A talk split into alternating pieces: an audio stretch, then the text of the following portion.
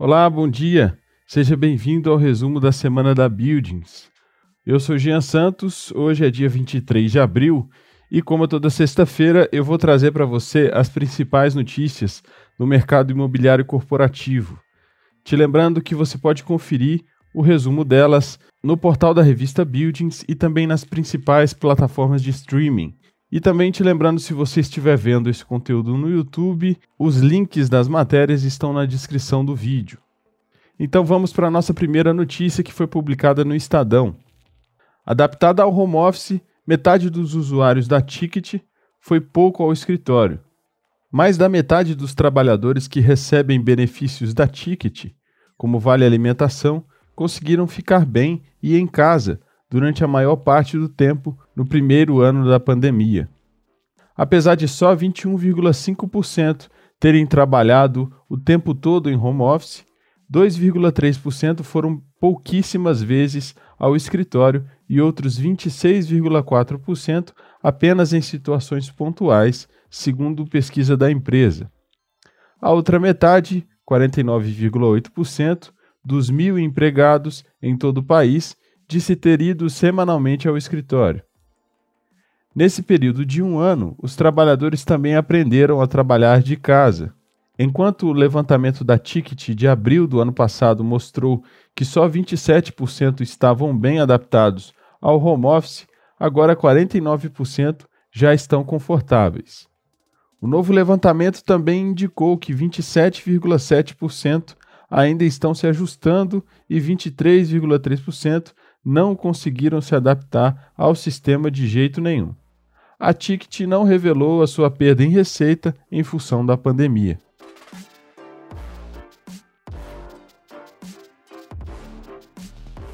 E a nossa próxima notícia foi publicada no Valor Econômico. Como será o mercado de escritórios no pós-pandemia? A volta da ocupação dos escritórios, uma vez vencida a crise gerada pela pandemia, pede uma atenção especial e natural sobre como ocorrerá. A conjuntura enseja uma análise atenta e detalhada, com decisões que devem ser pautadas em um cenário de longo prazo. Isso, claro, para evitar o desperdício de dinheiro com mudanças que podem ser temporárias, mas com potenciais consequências de curto prazo para prejudicar a cadeia econômica dos setores imobiliários e financeiros. No ano passado, alguns locatários e analistas falavam sobre a flexibilização para o home office ou trabalho híbrido. Na ocasião, home office era dado como certo. Hoje, o modelo híbrido está em voga. Esses modelos não são novidade, têm sido analisados e praticados há pelo menos 25 anos. Riscos de segurança da informação devido às conexões domésticas, navegação em velocidade e volume de dados insatisfatórios, respeito à LGPD, Lei Geral de Proteção de Dados, devem ser pensados e precificados. Além disso, ergonometria e equipamentos. A maioria dos colaboradores não tem mobiliários, conexões ou computadores adequados, consumo de energia elétrica, entre outros fatores, tudo deve estar na ponta do lápis. Relações trabalhistas também precisam ser discutidas. Estamos reclusos por questões pandêmicas temporárias, mas, quando a crise de saúde passar, o trabalho remoto precisará ser regulamentado. Com isso, uma série de consequências financeiras precisam ser consideradas. Custos com obras de desmobilização para eventuais devoluções dos escritórios é outro ponto de atenção. Outro desafio a longo prazo é manter a cultura das empresas com equipes distantes, compostas por colaboradores terceiros contratados por videoconferência. Não há perpetuidade em uma empresa sem um conceito de time. Questões como saúde mental e a falta de contato próximo com a equipe e gestores também pesariam contra um modelo de trabalho remoto. Tudo isso deve ser considerado pelo investidor e pelos gestores uma vez que o lastro de um fundo imobiliário é o ativo ou o quanto ele pode render, sem malabarismos financeiros. O avanço da vacinação enseja um novo normal, parecido com o velho normal. Porém, imaginar que teremos grandes alterações na ocupação dos escritórios não seria uma leitura correta. Precisamos diminuir as especulações e nos preparar para uma volta consciente, segura e eficiente aos escritórios e aos nossos trabalhos regulares.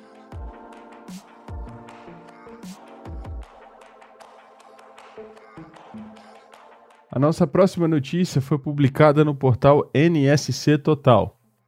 Sênior compra terceira empresa e expande atuação no mercado de tecnologia da logística.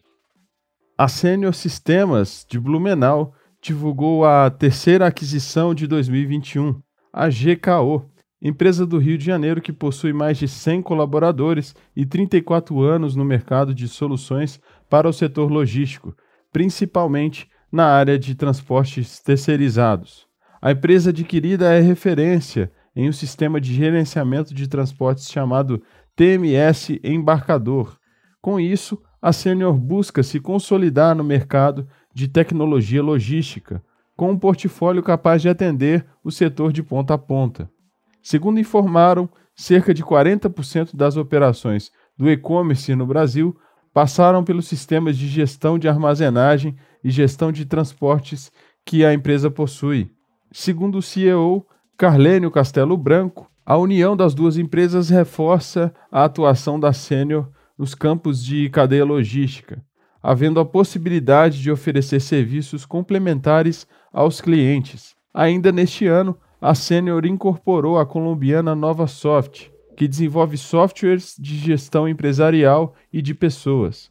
Em fevereiro, agora, outra aquisição, a Alcis, empresa de São Paulo especializada em sistemas de gestão logística, incluindo transporte e armazenagem de mercadorias, com 80 colaboradores e mais de 20 anos no mercado.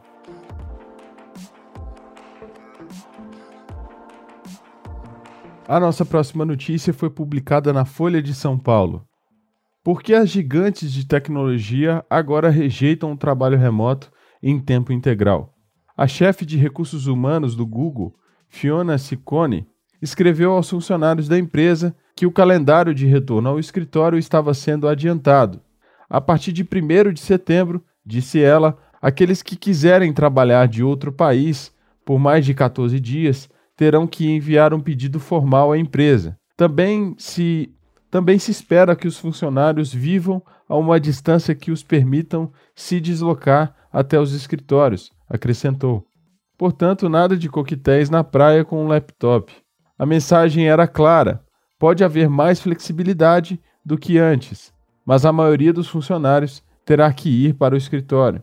Essa ideia parece contrariar muito do que ouvimos dos executivos do Vale do Silício no ano passado, quando eles defenderam as virtudes do trabalho remoto. Por exemplo, Jack Dorsey, cofundador do Twitter, ganhou as manchetes em todo o mundo em maio do ano passado, quando disse que os funcionários da rede social poderiam, a partir de então, trabalhar de casa para sempre. Quando Dorsey disse isso, ele acrescentou, aspas, se nossos funcionários desempenharem um papel que possam desempenhar em casa e estiverem em uma situação que os permita fazê-lo.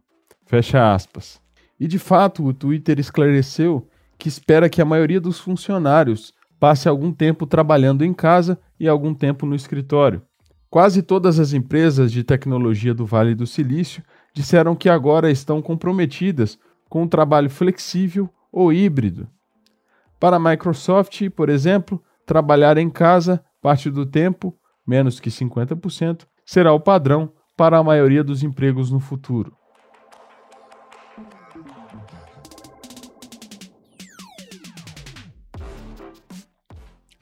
E a nossa próxima notícia foi publicada no Infomoney. Os fundos imobiliários com maiores aumentos e reduções de dividendos os fundos imobiliários com os maiores aumentos e reduções de dividendos na pandemia. O prolongamento da pandemia e as novas medidas de isolamento social têm postergado a retomada de uma parcela do mercado imobiliário, com impacto direto sobre os dividendos pagos por fundos imobiliários negociados em bolsa. Os efeitos da crise têm se provado mais relevantes para os cotistas de FIIs de hotéis e shoppings.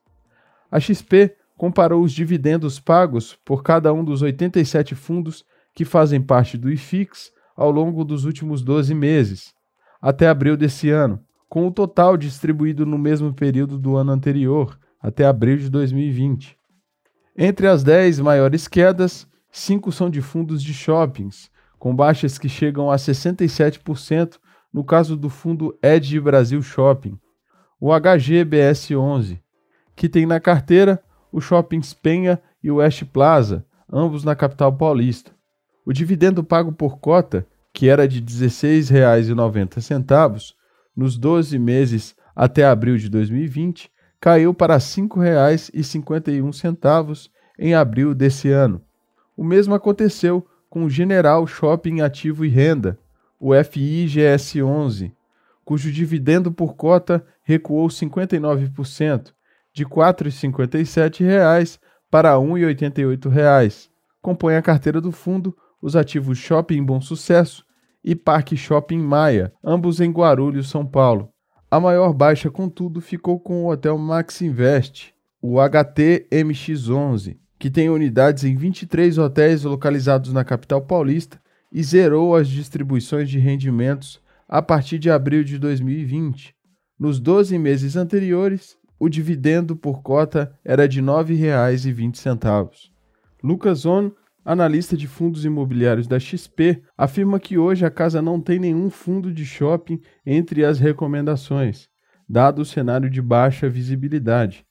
Isso porque o segmento está vinculado à recuperação econômica, ao retorno do varejo e a saúde financeira dos lojistas, ainda sob o impacto de ambas restrições impostas pela pandemia.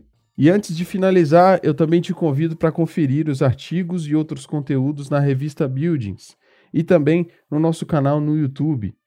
Nessa semana produzimos um novo vídeo sobre o mercado de escritórios em Florianópolis. Este é o sexto vídeo da nossa série Cidades, já analisamos o mercado de escritórios de Curitiba, Belo Horizonte, Brasília, Salvador e Recife. Se você se interessa e perdeu algum desses conteúdos, estão todos disponíveis no canal da Buildings no YouTube. Além disso, também publicamos um artigo exclusivo sobre a transformação do workplace, os caminhos para as novas relações de trabalho. Eu sou Jean Santos, vou ficando por aqui. Espero que você tenha gostado do nosso resumo te desejo um excelente final de semana e nos vemos na sexta-feira que vem. Um abraço e até lá.